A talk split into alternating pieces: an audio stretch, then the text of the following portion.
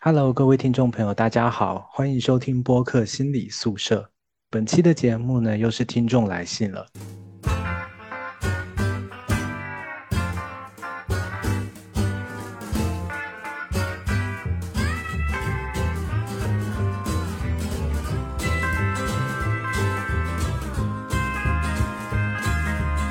很高兴我们又收到一位听众的来信。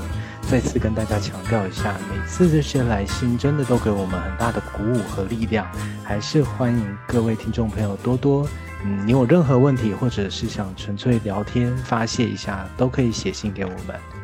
那我们这一封听众来信呢，首先请我们的小草来为大家阅读吧。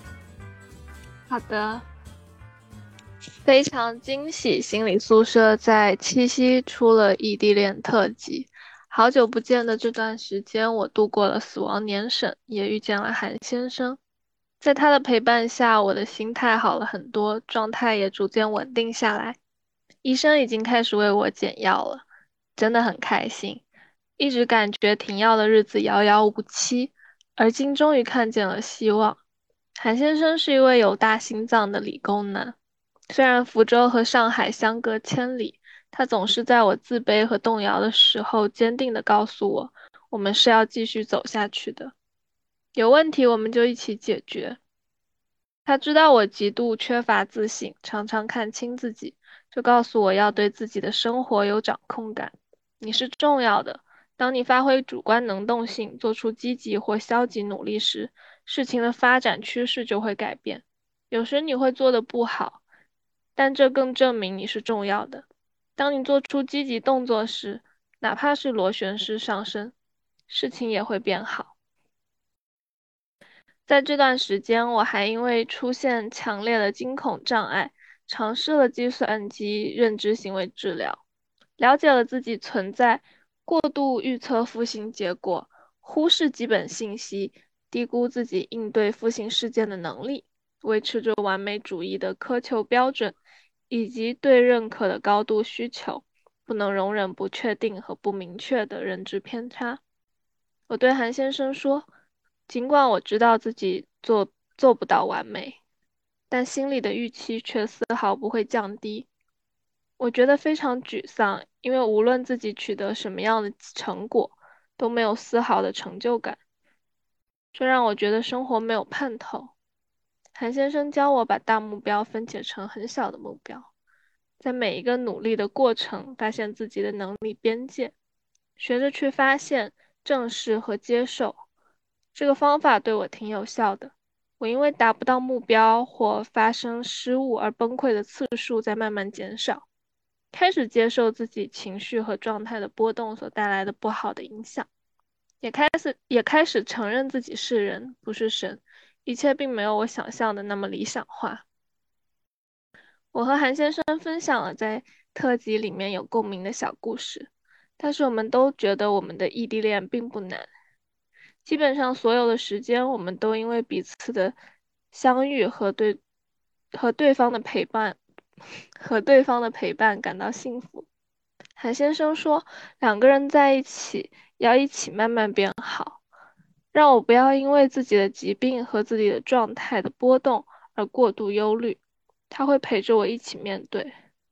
虽然分隔两地，但心中的爱意不减。不经意间抬头看见天很蓝，看见云彩的形状，看见灿烂的晚霞，都会想和对方分享，都会觉得浪漫。这就是恋爱中的人吧。另祝心理宿舍的朋友们七夕快乐。祝所有异地恋的朋友们在酸甜苦辣中收获长久、在心永不褪色的珍贵回忆。嗯，念完了。谢谢小草，也很谢谢这位听众看了我们七夕的异地恋的专辑，然后来给我们写信。那因为这封信里面提到了惊恐障碍这个东西，所以我们在这里要先声明一下，就是第一个呢，我们是。并不知道，我们并没有诊断的能力的，是来访者自己在信中提到的这个情况，我们也不知道是不是确实是如此，程度如何，所以我们是根据来访者的来信来站在这个前提讨论的。那第二个，为了站在这个前提呢，我觉得我们有必要先跟其他的听众朋友先科普一下关于惊恐障碍的知识。那我们就请 Franco 来为我们大家介绍一下什么是惊恐障碍呢？确实，就像奥尔刚刚说的，因为呃，我从文字上看，他会说在这段时间，嗯。我还因为出现了强烈的惊恐障碍，尝试了行为认知治疗。呃，我会觉得说，可能有可能是自己会觉得是这样一个情况，因为确实没有没有感觉到是在嗯门诊或者是医院去做了诊断。嗯，然后。呃，就惊恐障碍这四个字，我们自己很浅薄的知识会知道，说它就是指那种突然一下，然后做，然后出现了那种惊恐的发作，然后这种惊恐发作就是你，呃，突然一下就是那种心痛、心悸、呼吸非常困难，就感觉马上就要接近死亡的那种。恐惧和失去控制的那种感觉，然后这只是惊恐发作。那惊恐障碍可能是你经历过这样一个惊恐发作的经历，然后你还会嗯可能会不断的去嗯无法控制的去呃焦虑会不会再一次发作，然后你要呃还有很多明确的症呃明确的标准去诊断。嗯，你这个是这个症状是不是可以被称为惊恐障碍？而且，其实我们自己看到的一些文献或者是资料，会发现说，嗯，惊恐障碍其实常常会被误诊，就是还蛮，因为确实是那种，嗯，可能是很真实的躯体的体验，就是心痛啊、心悸呀，所以还蛮常被误诊是那种。心脏心脏急性的急性的心脏，或者是急性的哮喘，或者是呃急性急性的呃肺肺部的症状，所以嗯，其实惊恐障碍是需要蛮多标准去给他下诊断的。然后嗯，其实呃我们自己在看说，好像嗯。这这个这个到时候，呃，就是美国的数据好像确实是女性，因为他刚刚有提到说韩先生可能是他的嗯那个嗯对象，那来信者应该是女性，所以嗯根据美国的数据，女性的发病率确实是比男性的要高出两倍的。然后嗯，刚刚我们说到这种。呃，惊恐惊恐发作，其实还有一个非常明确的，就是说，呃，你必须很多症状，你必须要满足四个甚至以上的，嗯，除了刚刚说的心悸呀，还有那种你要出汗、颤抖，嗯，心痛、窒息的感觉，嗯，感到头晕、腹部不舒服，然后非常的害怕死亡，然后。这种失去控制的感觉，就是很很多很多条目，你可以去去判断，但是这个仅仅只是作为一个呃了解，然后这种判断一定是要专业人士去在医院在门诊去下的判断，所以我会觉得说还是蛮有必要在这里做一个澄清的，嗯嗯，谢谢 Franco 的解说。那我们还是站在这个的基础上来主要讨论这个来信里面的亲密关系，还有其他给我们的感觉吧。所以先请小草要不要来分享一下？就是我们先来聊聊，在这一封来信里面，这段亲密关系的有什么样的特点啊？嗯，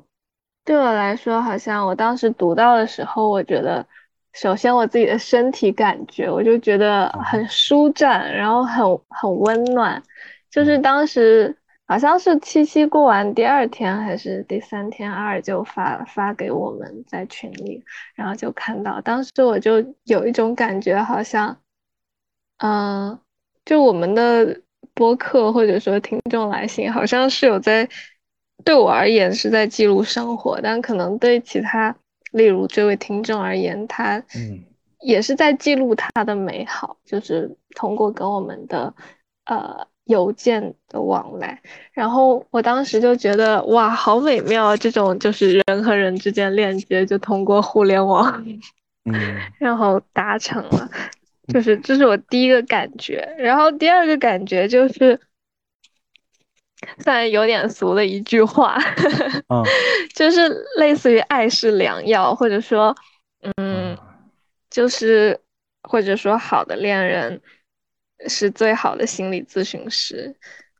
的感觉，因为好像听听众来说，韩先生真的陪他走过了很多艰难的时刻，而且，嗯，韩先生又是一位如他所说，就是很有大心脏的人，类似于就是他是一个很稳定的课题，呃，不对，很稳，就是很稳定的，呃，可以寻求呃帮助的这样一个，就是。亲密关系，所以当时看到就觉得哇，真的好棒！因为比如我们在学咨询的时候，我们也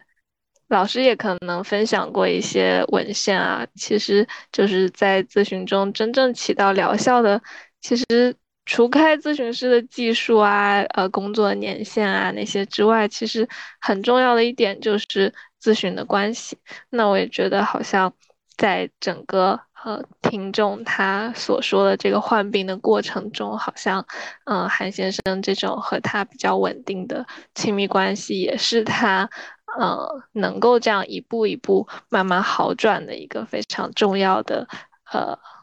动力来源吧。嗯，就我特我特别赞同刚刚小草说的一句，他他自己觉得很很很。很怂的一很俗的一句话叫“爱是良药”，因为这个让我想到，其实我最近在看的一些呃文章也是，而且有有非常明确的那个研究，它就是说，呃，那个爱和支持的话，其实是会增强我们的免疫力的，然后 就是像药的一样感觉，它是可以延缓。甚至是可以延缓疾病和死亡的。然后我，哎，我记得好像是呃那个卡内基梅隆大学，反正他有发表过一个那个研究，他就是说他的社会支持，然后他的归属感是会减轻压力，然后呃缓解你的心脏，就是降低心脏病的发病率吧，然后会提升生活质量的，就是会有还蛮明确的。这个 文献支持的，就是它不是一句很俗的、很俗气的话，是蛮蛮有科学根据的。嗯嗯嗯，所以，所以我我我看到这一个的话，我真的会觉得说，呃，包括他就在后面说的，就是去分享，想跟对方去分享，呃，不经意间看到的蓝蓝天，看到的云彩，看到的晚霞，就是。会会真的是还蛮替我们这一位来信者都感到蛮蛮开心，然后也能够体好像能够体会到那种恋爱中的浪漫的感觉。然后呃，我自己会觉得说，哇，这是一段多么好的治愈性的亲密关系呀！就是他就会感嗯，就会感觉好像如果。人在这样一个关系里面，好像确实会慢慢的被治愈，然后会慢慢的变好的那种感觉。对你说治愈这个时候，我也很有感觉，就真的好像，你看他是他可以说是为自己的那个心理的一些状况所苦的，可是在这段关系中，他获得了很大的支持，这真的就是一种治愈的感觉。然后，对我我还想我还想到，因为刚才小草说的，其实还有这封来信，它就是呼应我们之前录异地恋的那一期节目，所以我真的觉得有一种很棒的在对话的感觉。因为因为异地恋那一期我也有参与嘛，虽然我是以嘉宾的身份，可是我自己觉得呢，我觉得那一期节目还是录的不错的。所以就是我我录完之后也觉得很舒服。嗯，那而且也有别的听众觉得这个这一期节目给他的一些启发，所以我真的是觉得受到鼓舞。然后另外我对这他们的亲密关系，我最有印象的还是基于异地恋的部分，就是他有说，虽然他们是异地恋，可是他觉得我呃他们的感情不难。然后这点就让我很有趣，觉得很有趣，因为我们录异地恋那一期，我们每一个人三个人都觉得异地恋很难，可是他竟然觉得不难。那这进一步让我想到说，天哪！第一个就是这个这段关系是多好啊，好到竟然让他们可以觉得异地恋不难。那另外一方面，我其实也觉得，或许。或许我们就是应该做一些不难的事情呢。我不是说刻意挑容易的事做，而是那种明明很艰难的事，但是我们两个相处起来，只要是我们两个在一起，就会觉得一切好像都容易了一些的这种事情，这种关系是不是才是比较好的？而不是我举一个另一个比较极端，就是明明很普通的事情，我们两个去做，好像就更困难的多了。这个相对而言，我觉得前一种真的是一个很好的状态。嗯嗯，呃，你说的那种要去做一些感觉不难的事情，就很像是找到就是此之蜜糖彼之毒药，就是我我我做起来其实是很轻松的、很自在的，因为我是对于我来说是更舒服的，然后但是别人看起来很难对，嗯，发自内心的。甚至我觉得整个人生，如果扩扩展到整个人生来讲，我觉得人的优势就是产生于那些普普遍来说很难的事情，可是我特别容易，我来做特别容易一些些。我觉得这种事就是优势所在。那所谓的两个人特别契合，会不会也是明明就是很难的东西，我们两个人在一起就凡事就顺利了一点点，或者是阳光就和煦了一点点。嗯，这样的感觉。我听阿尔，我突然间想到，就是 很早以前，就是有劝年轻人的，呃，就说如果你觉得你和你对象两个人在一起是要在对抗世界的话，你就不要怀疑，这时候世界是在救你。哦，就是也是一个很很通俗的话，或许就是如果你们两个人真的觉得在一起非常困难，要排除万难的话，或许可能有。有其他不那么适合的地方，但如果两个人就是比如异地恋，在我们看来确实是呃挺艰难，然后会需要一些额外的努力去维持的感情，在听众看来，它就是一件很简单的事情，或者对他们来说没有什么很很艰难的这些分分分离呀、分隔啊，然后我就会觉得，那这样还 真的是很棒的一件事，很美妙的感觉。嗯。而且他，我我我会觉得说，正正是因为好像是有异地恋这个这一期节目，然后你们在探讨这样一个事情，嗯，给了来信更大的一个动机，去再再再再跟我们去讲他的一个情况，对，嗯，也是引发他的思考跟觉察。说不定，说不定他看到的夕阳什么，就是就是就是现在此时此刻想到，就是看到我听到我们的节目，然后有更多的联想。哎，一点点就是这样了。听到别人的故事都很有共鸣。嗯嗯，所以我觉得拥有这样子治愈的亲密关系，真的是挺好的事情，好羡慕啊。是我听我我我我读的这一封信，我的感觉也是哦，就是替他感到还蛮开心，然后也会有点嗯，好羡慕呀，嗯，是可遇不可求。对我刚刚还有一种感觉，就是韩先生好像这一路的陪伴，就会让我觉得他们俩是一块的，就是他们俩是一块在对抗这个。呃，不管是精神世界，不是精神还是呃心理方面的困扰的，就是好像他们是在一边的，然后那些病症啊之类的是在另外一边的，就会觉得是两个人，嗯，怎么说在一起，然后共同努力的感觉，好像不是就是我们俩对立开来的那种感觉。对，站在身边而不是对立面的。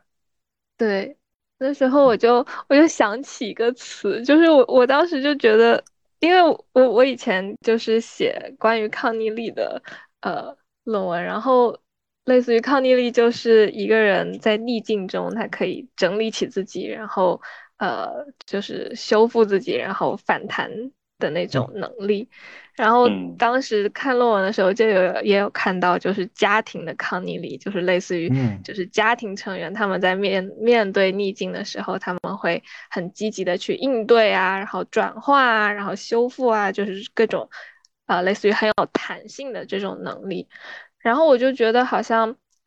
这段关系也是对我来说，好像这段关系也是。很有抗逆力的关系，我不知道能不能这样子去形容，就是对我我的感觉，就是不管说他们是啊伴侣之间比较稳定的亲密关系啊，然后包括他们之间可能有比较高质量的呃沟通，然后类似于就是比较积极的情感的分享，就是像呃来信者说到，就是所有异地恋里面的那些分享的细节，我觉得这些好像。都是这些他们俩关系中很具有抗逆力的表现形式，然后所以说可能或许这样子的关系也对于他们俩在面对逆境，不管是呃外面的事件啊，还是呃呃就是关系中的人碰到的一些困难的时候，可能这段关系都能给他们托一个底的那种感觉。嗯。抗逆力原文应该是 resilience，就是那个弹性的那个词嘛，弹性、复原力，对，然后就是很容易就可以恢复到像皮肤有弹性那种状态，应该是这种这种感觉。对，像弹簧一样，你压下去它又能起来的那种感觉。嗯，那我们应该都挺羡慕这种亲治愈治愈的亲密关系的。大家有没有什么觉得 自己过往的经验，觉得亲密关系有治愈到我们的，还是还是印象中都是伤害我们，伤的最深的？应该有很多治愈的时刻吧？对，我会觉得就是嗯，我自己去衡量呃我的亲密关系的话，嗯，其实一个很粗很。很很很简单的一个标准就是我会不会，嗯，想要变得更好，或者我现实是不是越来越好？那这个好会对这个好其实还蛮模糊的，就是你，嗯，你可能在生活中或者在工作或者在学习方面会比较有安安。呃，安全感或者安定下来，可以去做你想做的事情，或者是嗯，如果碰到一些逆境，比方说工作上的挫败呀，或者是你你的重要的亲人的嗯丧失呀，或者是之类的，那有没有人在背后支持你，帮你一起度过这样一个比较难熬的时期？然后我就会觉得，哎。好像，嗯，如果是如果是，嗯，都是肯定的答案的话，我会觉得，啊，我可我我应该是在一段比较好的亲密关系。嗯，所以就是自己其实是感觉是有越来越好的这样子的一个标准，对吧？是的，嗯，对，刚刚 Franco。Franco 说完之后，我就想到，就是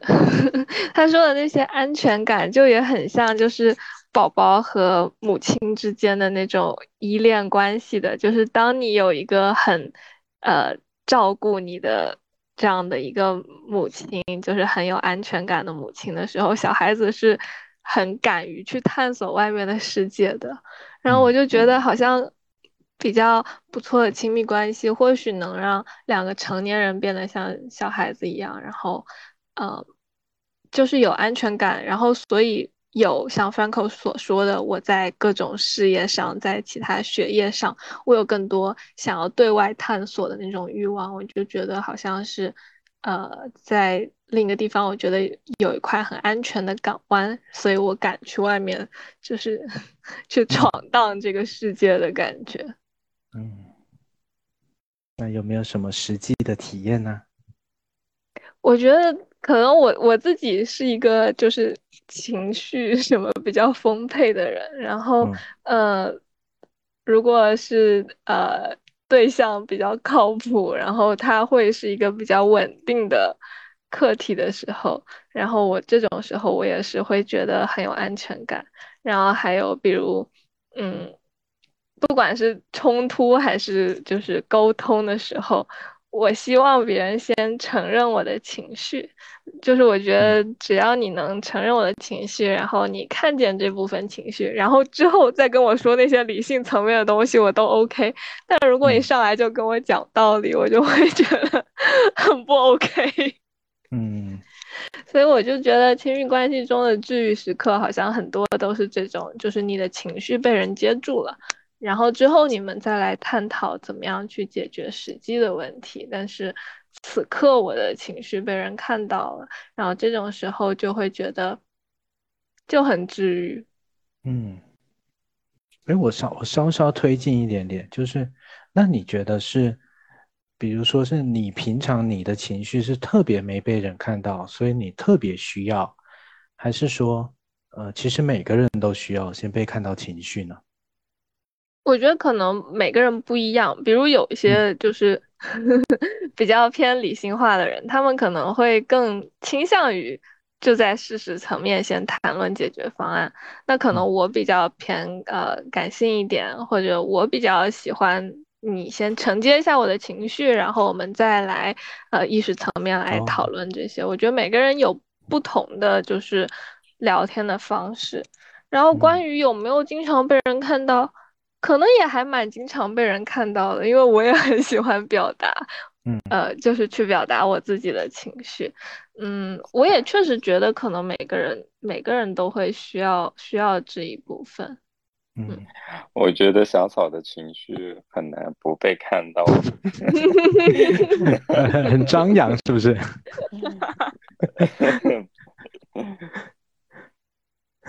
就是他也不是挺就是。开心呀，难过呀，都还蛮蛮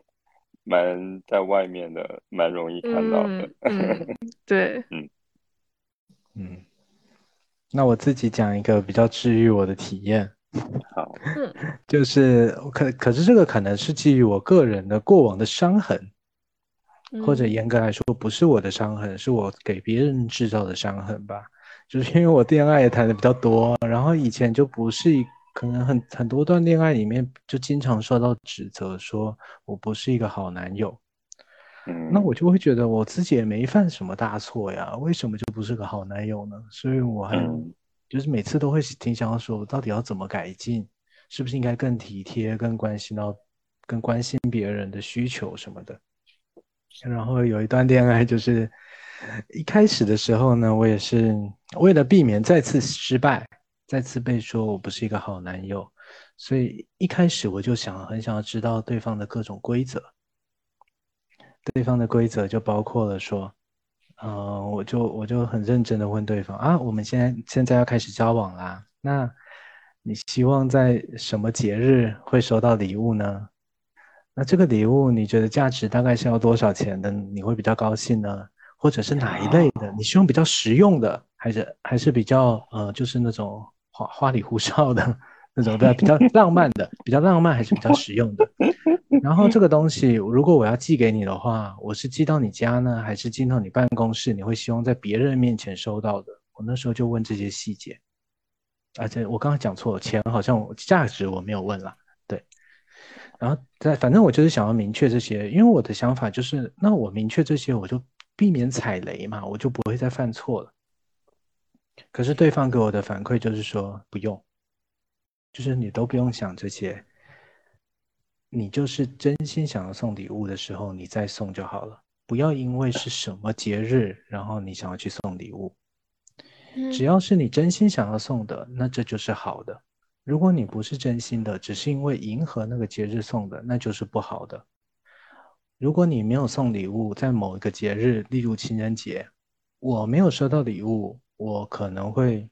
有点失落，这是没错的。但是我不会因为这一次我自己失落，我就否定你整个人。我看你对我好不好，一定是看整个人的，而不是某一个节日你是不是忘了，还是遗漏了、忽略了我的什么需求。然后这个我当时听到就是，我很震惊，我很震惊，世界上竟然有人这样子评价感情的，因为我以前狭隘的感情经历中我没有遇过，我遇过的就是别人的男友就是怎么样，我我也应该要怎么样。而且我也认同这套逻辑，所以我就是尽量想要做得更好。可是我就经常就会有一种感觉，就是很容易犯错。就是你你做的十样好的，你做的两三样不好的，没有注意到的，别人就盯着这两三样看。我经常有这种这种被害的感觉。可是别人有一个人跟我说，你不会因为你这一两件事。然后，然后评价你，而是看，一定是看你整个人，整个人对我好不好。所以我当时真的是觉得，基于我过往的这些失败经验的给别人造成的伤痕，以及我自己的伤痕，我觉得这个陈述是很治愈我的。嗯，我突然间想到阿尔的这个，就是之所以让阿尔。记得这么深，难道不就是他的情绪被人看到了吗？就是人家理解到你的那些迫切的想要这段关系好的那些焦急忐忑，然后给了你一个这样的回应。哦，那这很高级耶！他并没有直接的指出我的情绪还是什么，他是直接看到的需求然后回应的，是是这样子对吧？嗯，所以说很理性化的人不也需要这些吗？我没有说我不需要啊，我刚才又不是在杠你，我只是说进一步的，我想问而已。好了好了好了，好了！你有看到我现在焦急生气的情绪吗？看到看到。而且当你在说那个呃需要跟对方明确对方的一些喜好的时候，嗯，就非常的不浪漫，然后 啊，是吧？就是你要我，你要问我这些，你不如给我发一个问卷，我填填好。问卷，真的呀？怎么做出这种事？不要，好可怕！不要。嗯 嗯。然后，所以，而且，而且，对方的反馈，我我也会觉得，哎，也也有被惊喜到，就是他可以很很嗯嗯。很很坦诚的跟你说他的想法，然后，嗯，也不是在也不是在否定你的做法不行，而是他会提出一个更加有建设性的，或者他觉得更加舒服的方式，让你知道他是怎么想的，这是很好的沟通。而且我觉得好成熟，就是在在亲密关系中这样子。对，对，而且我会有听到说，其实你刚。你你之前好像说到，嗯，有人会指责你，因为一两点做的不好，所以你好像会很担心，嗯，很很担心下一段这一段恋情会不会又背负上一个不是一个好男友这样一个标签或者之类的。对啊，而且我觉得我以前真的生活在这样的评价 体系里。我印象很深刻的是前前一两年吧，我有一次在整理家中的小东西，然后我还有发现一张小卡片，小卡片是某 我某一任某一个前任她的闺蜜，那我们都是好朋友啊，她的闺蜜写给我的，然后其中有一句话就是，就是康继强祝你以后成为更好的男友，然后事隔很多年了，然后我看到那句话，我还是有点。痛心，就是好像当初是觉真的觉得我这么糟吗？对啊，她闺蜜在替她，就是感到有一点点想要不值表达，对呀，嗯，不满意吗？还是怎么的？嗯，对，所以我确实也是，肯定有做的不好的地方，然后 事隔多年有很挫折的感受。嗯，但是回到回到我们来信的嗯部分，我会发现，嗯，他说的韩先生，那就 totally 是一个好男友，对，有点完美，嗯，好能包容这些。他的情绪，还有还有，知道要怎么能够激励他。对啊，因为我我感觉这些道理我们也不是不懂，可是你在你面对伴侣，真的是有有这样子的一些情绪，或者是比较低沉的心境在的时候，我觉得我现在我我觉得我还是很难做到。嗯。而且我觉得更难得的是，这个他他他做到的这些东西，不是他自己说的，不是韩先生他自己说的，而是作为接接受的一方去去转述给我们的，嗯，所以就更加的难得。因为有的时候我们常常会有一种爱的误解，是我为了你好我做这些事情，而真正接受的人并不并不 觉得你在爱着我。所以很难得的是，来信者他他很他很确信的是，他的嗯韩先生是在用嗯好的方式，适合他的方式在爱着他，他也能够接受，而且非常感激。我会觉得，嗯，而且我看到的可能是里面会强调说自己做不到完美，自己。是人不是神，没有这么理想化的这些，我觉得就是会会跟我自己的一些情节会比较相符，所以，我我也会觉得另一半能够接受你是这样子不完美的，可能经常会犯错的，经常不是表现这么好的的这种感觉，让我觉得是很很棒的伴侣。嗯，是，就是嗯，会帮你去。慢慢的再去找，就是会你你难免会有偏差嘛，你对自己啊或者对世界会有偏差，然后一个稳定的一个好的伴侣会不断的给你一些反馈，让你从偏差的部分再回到中间一点，就是包括呃开始承认自己只是一个普通人了，然后开始慢慢的接受自己。呃，可能现实并没有他想的那么理想化了，所以这也是为什么这些这些方面是在这样一个嗯亲密关系中间是我们会被治愈的，就是开始去接受自己，因为我们确实好像人是生活在这种社会关系里的嘛，你对自己的判断是。大部分会源于别人对你的评价，所以当就是小草刚刚说的稳定的客体，或者是嗯良好的他者，就给你不断的一些反馈，而且是呃很中肯的，然后的反馈的时候，是你不需要那么的那么完美，你就是一个呃人，然后你开始接纳自己，然后嗯做。做的不好也没关系，这这是这些这些反馈真的非常重要，就是你不断的去把这种我们说跑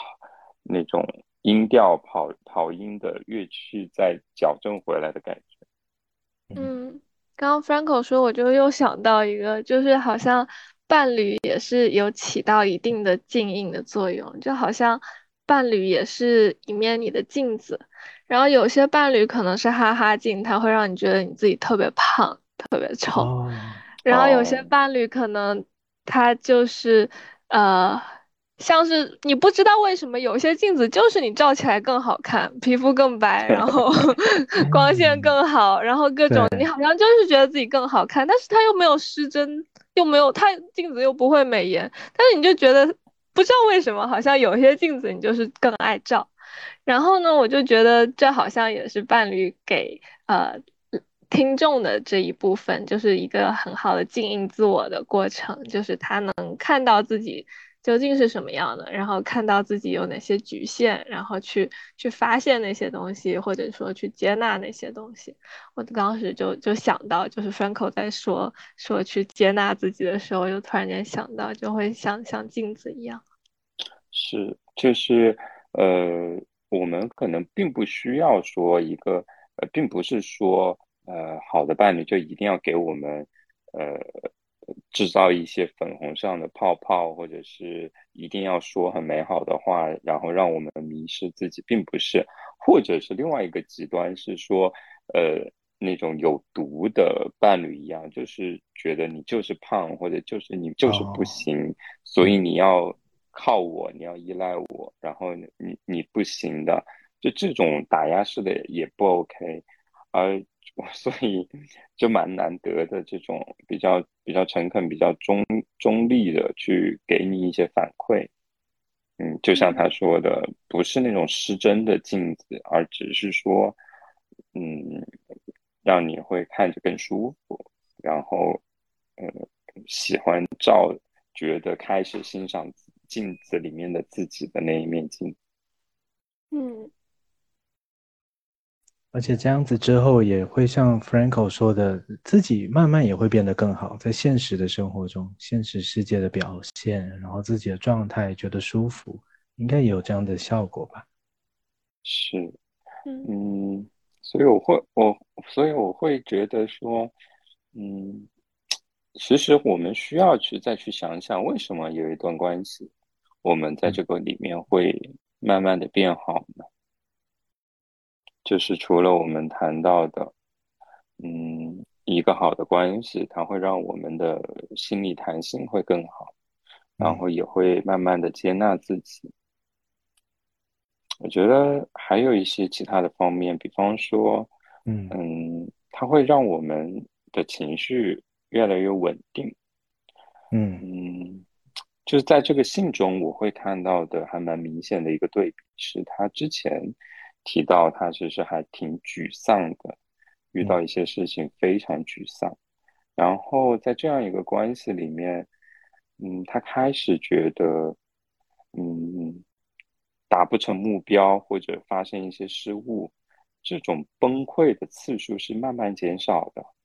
然后也开始接纳了自己的情绪啊、状态呀这些波动。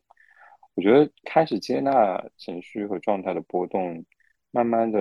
这种稳定性或者是情绪的状态，是真的是会变好很多的。嗯，但可能就是也不只是，你先说。嗯，你说。没有，我只是突然间想到，可能就是不只是伴侣啊，就是大家就是有了什么病还是要去看啊，就是很多，比如这些可能是药物的作用啊，或者说。是心理治疗、认知行为治疗，包括他自己很多努力的部分在，就是可能不只是伴侣在，只是我觉得伴侣作为一种助力，或者至少没有拉他后腿，让他觉得很挣扎、很困难，或者有被抛弃的那种感觉，可能这个在整个病程中就已经是加分。是，呃，因为他也提到了，一开始提到了说。呃，状态越来越稳定了，然后医生也，呃，开始给他减药了嘛，对吧？嗯，所以他之前一直一直在在在医生的嘱咐下去服用一些药物来帮助他情绪稳定，我觉得也是，然后他自己的一些努力，确实是的，嗯嗯。那如果我们我们自己的伴侣。就是或者是重要的人，身边重要的人，他面临这种精神或者是心理障碍的时候，我们身在旁边的人，我们我们陪伴的时候会经历些什么？然后我们该怎么做呢？嗯，就是对于整个家庭来说，肯定都是一个。类似于创伤性的事件，或者说至少是突如其来的这么一个大家不知道怎么去面对的困境。然后可能我觉得首先是患者他本人会经历一些一系列的，就是情感啊、认知啊方面的，嗯，困难。然后随着他的主要的照护者可能也会共情到他的情绪，然后也会有类似的感觉，然后可能也会有很疲惫啊，像是啊，就是照顾者的那种浩劫的感觉。然后我自己看到的是很多信里。他有说到韩先生做的很好的点，比如韩先生有跟他说，我们要是我们是要继续走下去的，有问题我们就一起解决，就是一个很坚定的态度，类似于我会陪伴着你一起去面对的这个态度，可能对于呃在逆境中的人是一个很重要的点。然后像我刚刚说的，好像他们俩不是因为有这个。病，然后他们俩就变成对立面的，反而是他们俩站在一起，一起去面对，就是外界的东西。然后我觉得还有一个很触动的点，就是他说韩先生有跟他说你是重要的，就是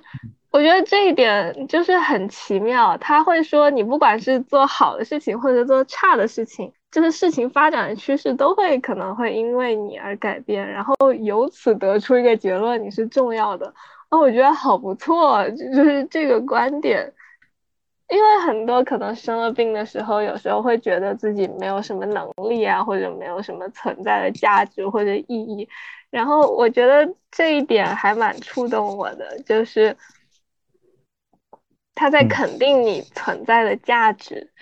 这一点，我觉得。就是真的做的好棒啊！嗯嗯，而而且这句话它会会帮助，就是当事人，嗯，有一个更好的解释吧。就是从，因为你看待事情，你做不好，并不是因为你，或者是说，你无论做得好不好，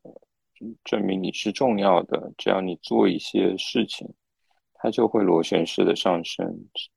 这这些解释，这些从新的解释提供的一个可能，也真的是特别重要。嗯，然后像后面他还有说，就是，嗯，韩先生有教听众去把很大的目标去分解成很小的目标，然后在每一个努力的过程中，可能看到了一些自己的能力，这一点好像也是就是。挺可行的一个方法，就是因为我最近在一个心理科里实习，呃，见习，然后就有看到很多住院的是抑郁症的患者，然后他们就每天躺在床上，就是不想要起来，就是觉得，呃，可能躺在床上，然后虽然什么都不动，但是脑子一直在工作，一直在想一些很糟糕的事情，然后医生就会跟他说，就是。要起床，但是他们就觉得起不来，真的很困难。然后医生这时候就会跟他说：“你把起床想象成几个动作，首先你要睁眼，然后你要坐起来，你要转过身来把腿放下来，然后最后你站到地上。然后你真的分解成一个一个小的动作，你会发现它不是一件特别特别困难的事情。然后你就用这么一小点一小点的去做，它好像。”就不是一个在你所印象中那么难以完成的事情，嗯，然后我觉得这一点可能是一个很不错的方法论，就是好像韩先生就是也也知道这一点，然后也也给听众很好的引导。嗯，你们刚刚说的点让我觉得总结起来，我自自己记录一下，我觉得好像一个很好的、很理想的父母对待孩子的态度。就是第一个告诉孩子说，我们我们是一起站在一起面对的。然后第二个，不管你做的好还是不好，你都是很重要的。第三个，解释你现状发生了什么事情，没关系，可能暂时有一些挫折，暂时没那么好，可是整体我们是螺旋式的在慢慢变好的就不错了。然后第四个，把大目标分成小目标，就像一步一步牵着你学走路，有点这种感觉，又真的有一种带孩子的感觉。嗯，我相信如果能做的很好的话，应该应该就是这个样子完美的状态。不过我自己想到的是，我想到我最近在就就我一个朋友可能面临要分手了，嗯，然后我们当然也是陪他聊嘛，然后就我才才跟他讲到一个问题，就是说，哎，我觉得有时候都，到底我们现在该怎么对对方，就牵扯到一个终局的问题，就是你是要一个好的关系，还是你就是要眼前的这个人？然后他说，这不能重叠吗？不能又要好的关系，又要眼前这个人吗？我说，有时候好像至少现状可能也不见得能够兼顾。因为如果我要的是一个好的关系的话，我觉得每个人都有权利去离开一段我自己觉得太消耗的关系。如果如果如果如果这个关系对我而言非得要呃非得要耗尽的太大的精神，那其实是有权利离开的。那你对方这个人很很糟糕，很消耗我，很而且我相信一定会伴随着很多负面词汇的。只是我们不不加以衍衍生，因为也不见得是这对方这个人的错。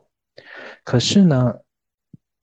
这些负面的东西，我真的有我真的有义务一定要陪伴在身边接受吗？我还是有权利去追求一个更好的关系啊，这是一种解法。第二个，还是我要的就是眼前这个人呢，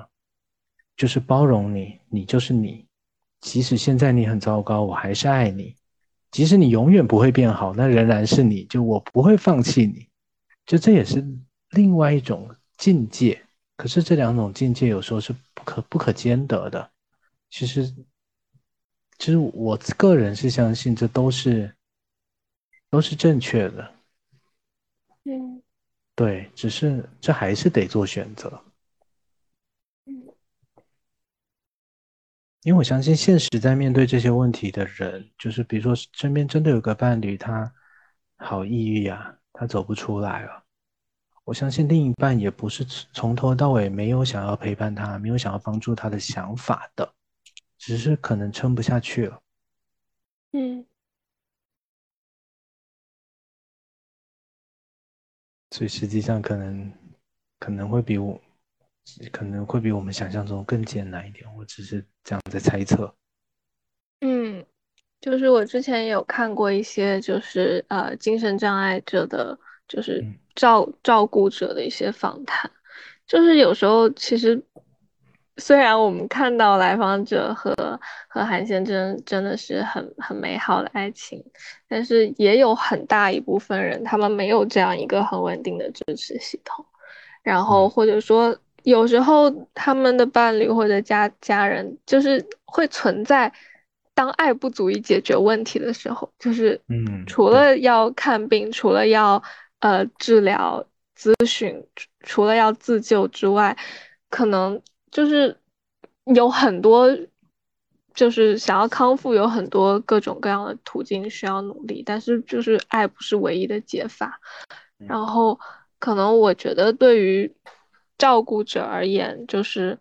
我引用一个，就是也是。后来就是当当初他是一个呃双向的呃患者的照顾者，后来他自己也去接受访谈和写作的一个人。然后他说的话就是，一切最首要的原则就是要先照顾好自己，照顾好自己，照顾者要先照顾好自己。对，就是类似于你可能。不至于让自己耗竭，不至于让自己的生活中只有你那个呃可能生生病了的对象。你在某种程度上，不管是生活上还是心理上，保有一定的界限，可能对于照顾者来说会是好的。嗯，类似于就是你不要成为他唯一的稻草。就是好像这样，既不利于他自己发展出一系列应对的方式，好像也不利于照顾者他自己的心理健康。然后还有另外一点，可能就是他，你不要当当成他唯一的稻草，然后你也不要把它当成很易碎的一个，嗯，像玻璃啊或者瓷娃娃一样，你去过度的保护它，就是一系列风吹草动他生活中的。点点滴滴你都非常敏感，然后可能这样你也没有办法更好的让它，呃，就是应对它的疾病啊，或者最后回归生活，就是类似于照顾者可能，嗯，更多的知道这些疾病可能也不是因为你而起，然后另一方面，这些疾病也。不仅仅是你能完全改变的，就是爱不是唯一的解法，可能 需要需要药物，需要前面的，需要药物，需要医生，需要治疗师，然后最重要的是他本人要很努力，嗯，就是类似于吧，就是每个人都是自己身心健康的第一责任人，就是好多就是医生或者治疗师在做患者或者家属的健康教育的时候会反复强调的，就是。他们是在助人自助，但是如果那个被帮助的人他不努力，仅仅靠外在的人去拉他，好像也不太可以解决问题。嗯，对，就虽然爱是解药，但是他可能不能只吃这种药，还是要有健康的营养环境什么的。嗯，对你还是要还是要吃主食的，你不能吃药。嗯嗯。对啊，我相信，如果一个人愿意，他愿意很付出很大的心力去照顾另一个人，去陪伴另一个人，肯定是，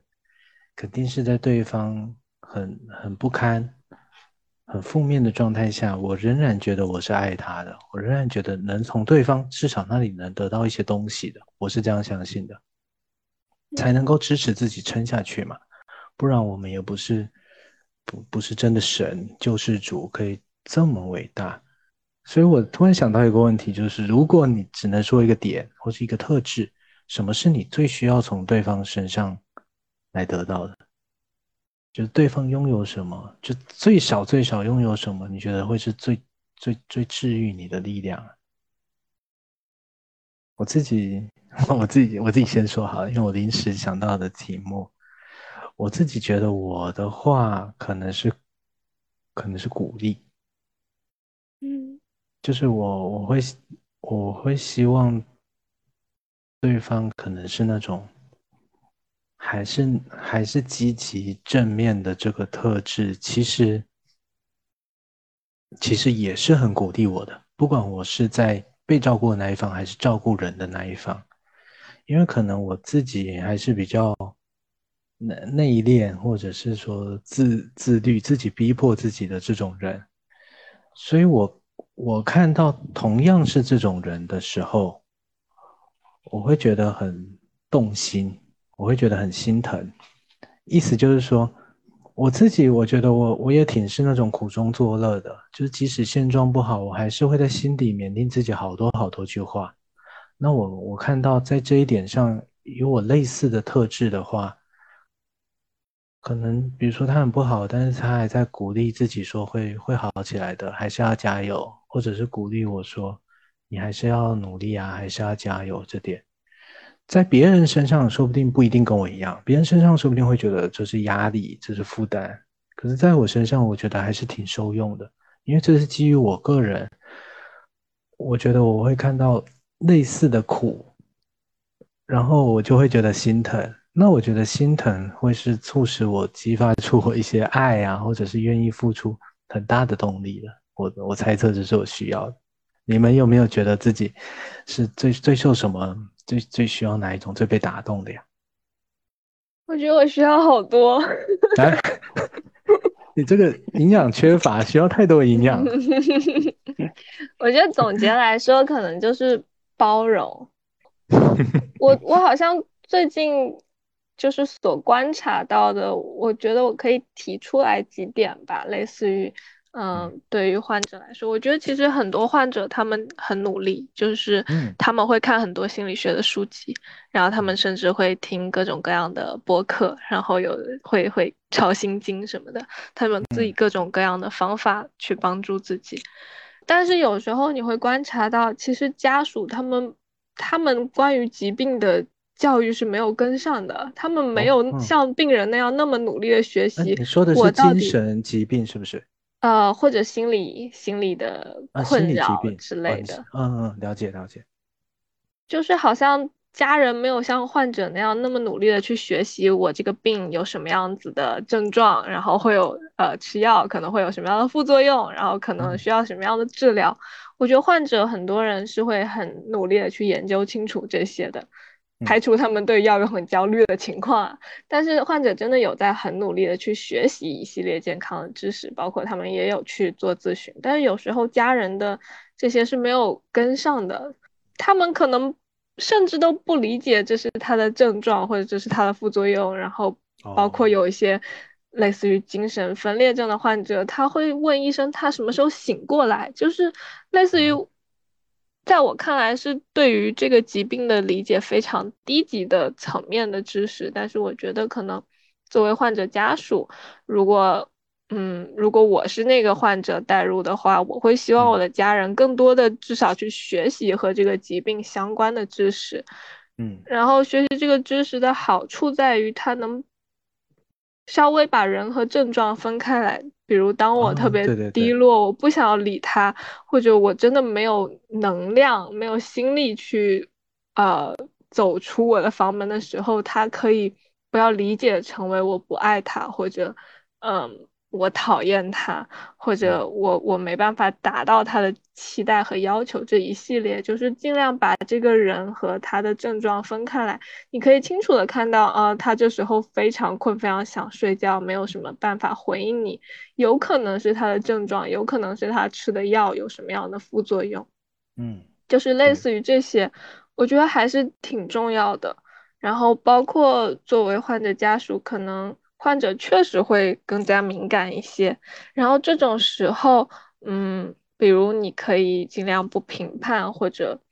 嗯，不对他所做的一切指手画脚，或者不去指责他，就是因为你的这个病给我带来了很多困扰和负担，然后不去逼迫他，就是比如社 让社恐的患者，你一定要扎到人堆里头去搜手，不去。逼迫他做一些很不想要做的事情，然后或者说尽量不要让他有病耻感，就是说都是你怎么样，所以才得了这个病，或者不要很轻率的去共情啊，这没什么，我也抑郁啊，我也焦虑啊，我们都这样啊，这不是什么大事情，或者不要去呃说类似于你要替他人考虑啊，你怎么自己变成这样，那其他人我们怎么办呢？那我觉得，我如果是患者的话，我希望的就是他能稍微认识到这些疾病，然后可以 稍微包容我一些。因为我们当时有一些患者，他出院，他就会觉得有些适应不良，然后很舍不得医院。我当时就提出一个疑惑，我就觉得，嗯，那。因为医院的环境是很好的，它是个开放式的病房，医生、护士、治疗师，然后所有人就是家属对他的态度都特别好，然后就是他基本上也能做自己想做的事情，然后也会被好好的照料着，然后和别人发生什么矛盾冲突，护士会帮他们调整床位之类的，然后我就觉得，那明明外面的世界不是这样啊，那他出去怎么办呢？然后我就问一个医生，他当时回答我的话就是：你觉得温室里的花到外面一定就活不成吗？就是类似于可能在我看来，病房是这样一个温室，它保护了它不受外面的一些呃困扰和伤害。但是反过来而言，如果没有病房的话，如果没有这个温室的话，花在外面可能早就凋零了。但是你把它放在温室里养活了之后。你放出去不代表他就一定会活不成，他可能在这里学到了一些东西，或者他在这里他的病症有些好转，然后他出去可能会有自己的办法成活下来，就是这可能也不不一定是我要去担心的东西，所以我当时觉得这个回应还蛮戳我的。嗯，这个是这个是就是患者有点像我们我们要陪伴患者，或者是患者他可能遇到什么。什什么事情是特别需要注意到的，对吧？上一上一个话题，那如果这个话题纯粹就你个人呢，你会希望获得获得什么呀？你的就是说，或者说包容，包容在你身上，你觉得你最需要被包容什么？类似于就是他能知道我当下可能是因为我困于情绪或者困于症状。我不能给他一些我往常会给的回应，或者我让他觉得有些落差，我和以前的我不一样。我希望他可以包容这一点，然后在一些 对待我的言语上，可能呃稍微顾及一些我的敏感，我当下的敏感，类似于那种，然后让我觉得我是在被陪伴着的。嗯，他看到这一点，然后能够理解你跟正你跟你的情绪状态是是可以分离的，嗯，然后还能够包容这些，嗯嗯。对呀，确实蛮好的。Franco 呢？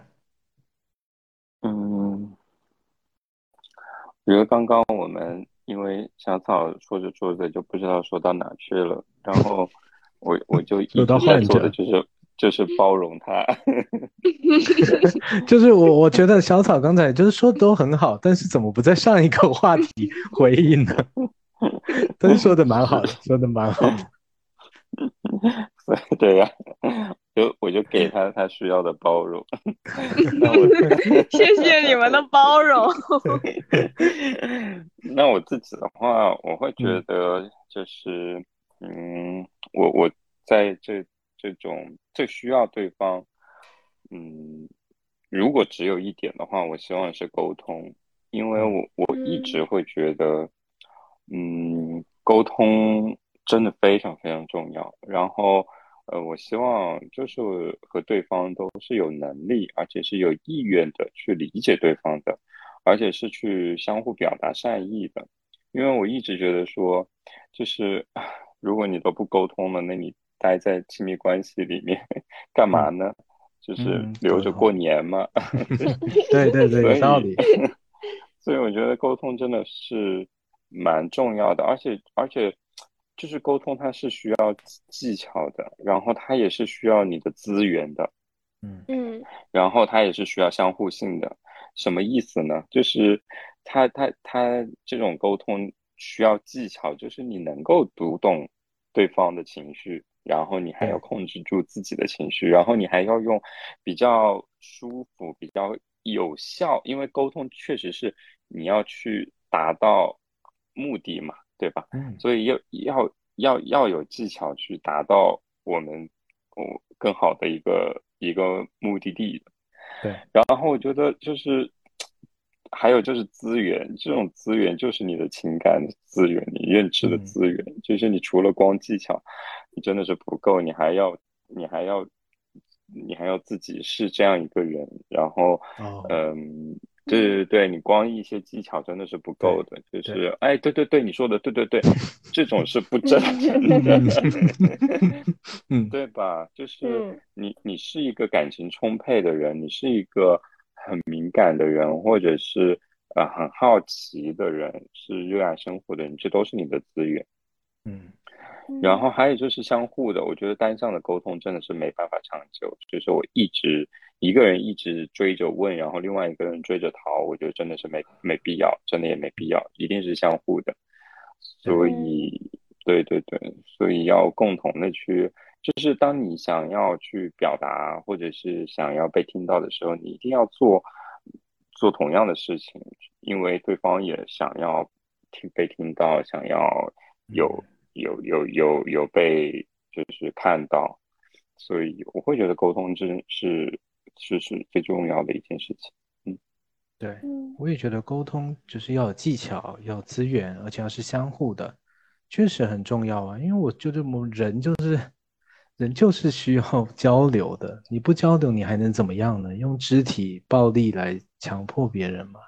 我们还是得用语言或者是表情或者是各种方式来表达。自己啊，如果如果只有单方面，那真的是好好无助的情况啊。嗯，所以那最后大家还有没有什么想说的呀？关于这一期节目？嗯，我我其实会，我其实会想说，还有一些点，我觉得还蛮重要的。嗯，就嗯。就是在信中，信中里面我看到的一些点，我觉得非常值得，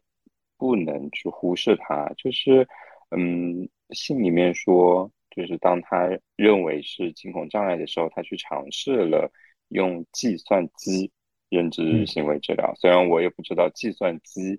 认知行为治疗是什么，但是应该就是那个 CBT，但是是网网上的用程序的，有开发出那种程序机器人的那种。哦，这样子，嗯，对，可能就是 CBT 的不同的形式，对吗？嗯，用用网络互联网的方式，对，我觉得这个这这种这个动作本身就非常值得，呃，去尝试，就是呃，他他呃，就是去找一个。业界还蛮公认的一个认知行为治疗这样一个方式，然后而且他自己也会发现，他他他总结的非常好啊，我觉得。不知道是不是在这个疗这个疗程过程中，嗯，他跟治疗师一起去做的总结，还是说他在写信的当下去做的总结，我觉得都特别棒，因为他了解自己，而且并且是很准确的去写出来，他自己存在着。呃，比方说过度预测复性结果，忽视了很基本的信息，然后低估了自己的能力，还维持着这种非常高的标准，然后也不能去忍受不确定性和不明确，他他都很明很了解自己，或者是说进一步的了解了自己这些认知的偏差。那因为我们导师通常会教我们说，先觉察，觉察才能带来。理解，理解才能带来改变，所以我会觉得还蛮值得肯定的，就是呃，去尝试着用这样一个认知行为治疗，而且获得了对自己进一步的认知，那那那这就是一个好的方式，因为它确实呃是在一个需要被帮助的状态，然后嗯，这一点是我想讲的，就是嗯。然后另外一点的话，另外一点的话，我也想讲，就是是我在信中也看到，他说他韩先生他知道他自己是，呃，了解他是个极度缺乏自信的人，然后他常常会看清自己嘛，所以韩先生会跟他说，你要对自己有掌握感，而且明确的说他是重要的。然后我觉得是真的是非常棒。就是嗯，非常非常棒，因为我会觉得这种话，它不仅是面对呃可能目前的这样一个呃疾病的状态，或者是嗯比较低落的状态，而是面对非常多其他的情况，日后的情况的话，都是一种非常好的反应的模式和适应性的，就是呃。模模式，我都觉得就是真的觉得特别好，所以，所以我最后就想就想说的就是这两点。对你真的有看到很多他的细节，然后还有他很积极的在去处理各种事情，他并不是坐坐在原地，然后然后无计可施的。嗯。对这种积极态度，我们真的要很很肯定。是的，对。所以最后最后，如果能能够总结一点的话，我其实会觉得是被非常被感动、被打动的。这种打动是，呃，我从他的文字里面会发现，嗯，他去看到天空的蓝色，看到彩虹的形状，看到灿烂的晚霞，他要去跟对方去分享。就是我被这一份这种关系本身，他在这个关系里面的亲密感、信任感和被爱的感觉，就是一下子就打动了。嗯嗯，我自己最后想说的是，就是还是关于前面他那个这段这段关系对他而言，对他们双方而言是不困难的。这这一点让我印象特别深刻，所以我还是要强调，我并不是要鼓励大家挑容易的事情去去做，反而我认为，感情中、关系中很多困难的事情是要去面对的，是要去花时间陪伴，然后相处的，你才会收获到那个果实。但是在在这些很困难的前提之下，如果对方这个人，如果我做这些事情是相对容易的，是我做起来总是觉得比其他事容易一点点，然后举手之劳，更轻松一点的。那这种事、这种关系，就是值得我们去投注努力的。它很可能是能给我们滋养的，而且我们是比较不累的。这就是不但是优势所在，可能也是我们的钟情、钟爱所在。这是我想说的。嗯，我想说的就是，恭喜你啊，开始减药了。然后，嗯，因为我好像最近稍微有所了解，我知道这是一个很不容易的过程，从最开始慢慢加量，然后到维持。然后，可能你耐受住了一些副作用，然后也有在坚持看医生或者努力做各种各样的治疗。然后好像通过你的来信，我们也分享了你这些生活中的喜悦，然后生活逐渐变得越来越有希望，越来越起色。然后，嗯，就我们也觉得特别开心，然后很感谢你的分享。真的很感谢你的来信，嗯，谢谢你，也希望其他的听众朋友也可以给我们来信支持鼓励哦。嗯，那我们这一期节目就到这边结束了，